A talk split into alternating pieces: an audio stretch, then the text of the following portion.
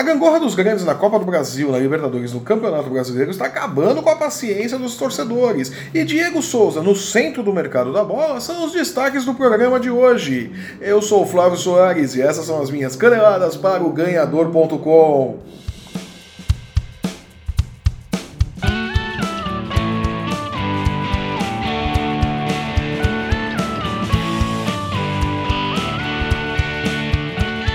sorte não anda boa para alguns dos grandes clubes brasileiros. Começando pelo Palmeiras, que iniciou a temporada como favorito a tudo, perdeu o Paulista para o Corinthians no jogo que vale, mas pode acabar não valendo, dependendo do que decidir o TJD de São Paulo ou o Ministério Público, que também entrou na, no rolo para definir aí quem vai ser o campeão paulista, né? Num título que já está enhacado até o final, né? Quer dizer, se o Palmeiras levar esse título no final do tapetão, vai virar motivo de piada pro resto da vida, né? Vai ser aqueles títulos assim era melhor não ter ganho, né?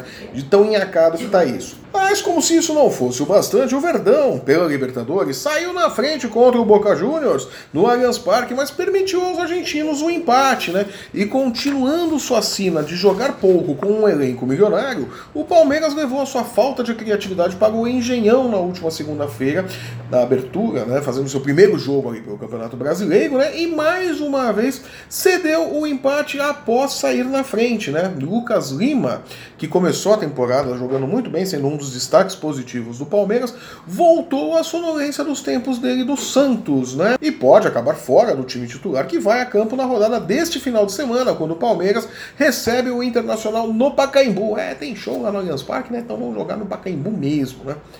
Com a contusão do Guerra durante os treinamentos durante a semana, o Moisés deverá ser o titular do Palmeiras para esse jogo, né? Tentando ali colocar um fim à sequência ruim de três jogos sem vitórias do Verdão, né? E também essa falta de criatividade do meio-campo do Palmeiras, né? Já que o Palmeiras não pode contar ainda com o Gustavo Scarpa, que está enrolado também. Não, o Palmeiras está cheio de rolo, né? Tá com o Campeonato Paulista enrolado, tá com o Gustavo Scarpa enrolado, tá com o meio-campo enrolado que ninguém tá jogando, né? Tá complicada a vida do Palmeiras, né?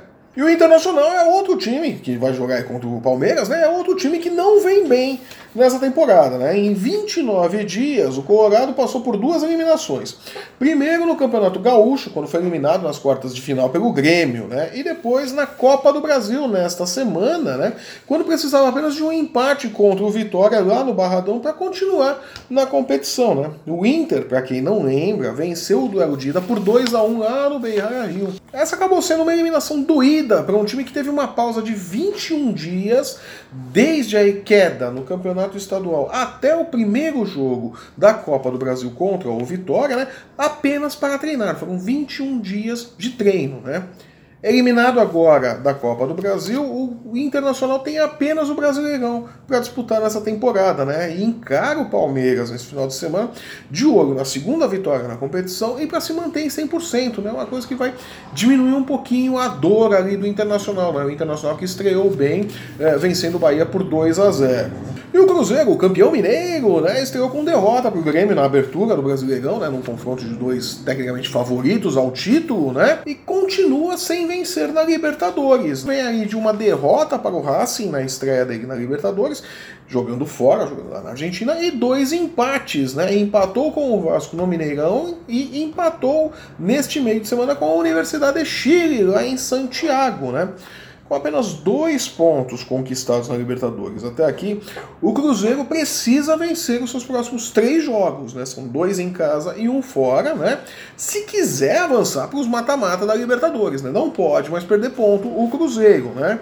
Mas antes disso, ele vai encarar o Fluminense no Maracanã, né, nesse domingo, para a segunda rodada do Brasileirão, precisando vencer também, né? Ainda mais porque veio de um empate na Libertadores no meio de semana e porque não venceu na rodada de abertura do Brasileiro, né? Precisa aí somar pontos, né? Tá no começo do campeonato, tudo, dá para perder pontinhos e tudo mais, mas faz bem para a moral do time vencer aí um clube grande, né, vindo de um empate poderia até ter ganho da Universidade de Chile lá em Santiago se tivesse sido um pouco mais ousado, né?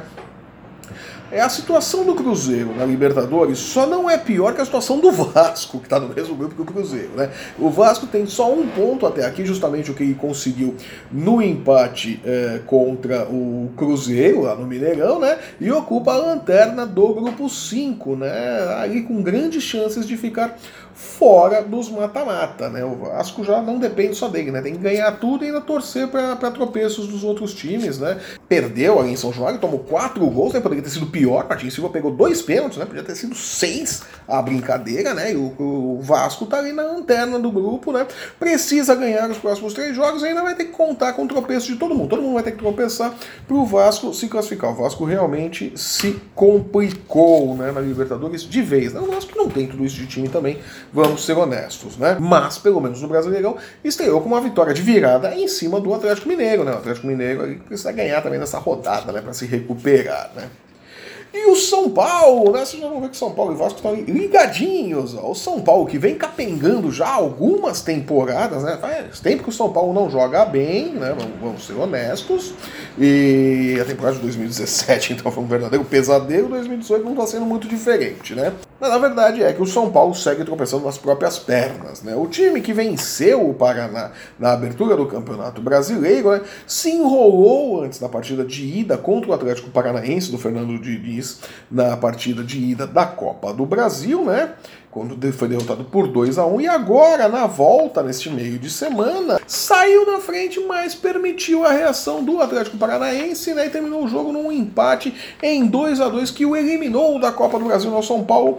Segue sem conquistar a Copa do Brasil, né? É um título que o São Paulo não tem ali na prateleira e não vai ser nessa temporada que vai conseguir. De boas notícias para o São Paulo, né? Depois mais essa eliminação, mais esse vexame, né? Essa vergonha, né? Que coisa feia são Paulo, é a regularização da documentação do meia Everton, o meia atacante que foi contratado ali junto com o Flamengo, né? O São Paulo foi lá, pagou a multa rescisória, trouxe o Everton, falou, é nossa, a gente quer e tal. E o Everton tá com a documentação regularizada, pode fazer sua estreia pelo São Paulo neste final de semana no jogo contra o Ceará, né? E Diego Souza, olha aí o Diego Souza, o meia que parece que só sabe jogar futebol lá no esporte, né? E que num momento de pura loucura do Tite, um dia se visualizou ser um camisa 9, né? E está na amiga do Vasco, né? Clube por onde ele já jogou, inclusive, né? O clube de São Januário gostaria de contar com o futebol de Diego Souza por empréstimo nessa temporada temporada, né? Vamos lembrar que Diego Souza custou 10 milhões de reais ao São Paulo. Não foi barato. É, mas ainda assim o Vasco quer o Diego Souza por empréstimo, né? O grande problema é o salário do Diego Souza, que é uma tijolada, né? Que o Vasco não tem caixa para pagar, vamos ser honestos, né? O caixa do Vasco não tá lá essas coisas, né? Mas a vontade do Diego Souza em voltar para São Januário e a péssima fase que ele tem no São Paulo, cada vez menos espaço, né? podem fazer a diferença. Só que para ter negócio, o São Paulo, além da questão de, de grana e do, do, do, salário do Diego Souza, quer que o Vasco empreste em contrapartida o meia Evander, de 19 anos, que já foi vaiado lá para os lados de São Januário, mas que tem potencial, né? Um caso muito parecido com o do Matheus Vital, que veio para o Corinthians, tal, que o pessoal se arrepende até hoje lá em São Januário, né? O Eurico Miranda deu o Matheus Vital para o Corinthians praticamente, né? E a galera em, em São Januário está bem arrependida disso. Né? Pode ser. E o Evander tem um caso muito parecido. É um meia jovem, talentoso e tal, pode fazer a diferença. E o São Paulo quer emprestar. Pode ser um bom negócio para os dois clubes. O São Paulo pode valorizar o Evander, né? E o Vasco pode recuperar ou afundar de vez o Diego Souza, né? No final das contas, os dois clubes podem acabar ganhando nisso. E ainda num jogo sem torcida, o Flamengo empatou em 1 a 1 com o Santa Fé pela Libertadores na última quarta-feira. E embora siga líder do grupo 4 com 5 pontos, teve que aguentar os protestos da torcida, que não tem mais paciência com os meias Diego e o William Arão, né? Que são uma espécie de Márcio Araújo versão 2018, né? A torcida não tem mais o Márcio Araújo pra pegar no pé, pega no pé dos dois ali, né? O Márcio Araújo do Flamengo na versão atual, né? E também não tem mais paciência com o presidente Bandeira de Mel, que colocou as contas do clube em ordem, gastou uma fortuna em contratações e segue sem um time. O empate com o Vitória na abertura do Brasileirão também não ajudou muito a situação do Flamengo, que prepara a festa de despedida do goleiro Júlio César no duelo de hoje, sábado, no Maracanã, né? E ficamos na torcida para que não seja uma despedida com 7 a 1 não é mesmo?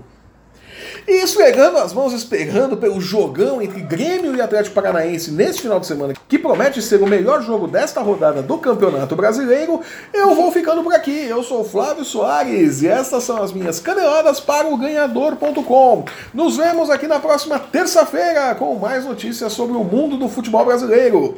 Até lá! Se você está vendo esse nosso programa pelo YouTube, aproveite assine o nosso canal, deixe seu curtir, deixe seu joinha, deixe a sua opinião. Queremos saber o que você está achando do nosso programa. Acesse o ganhador.com e não perca um lance do seu esporte favorito. Siga-nos também nas nossas redes sensuais. Você tem aqui embaixo as arrobas de onde você pode encontrar o ganhador no Facebook, no Instagram e no Twitter.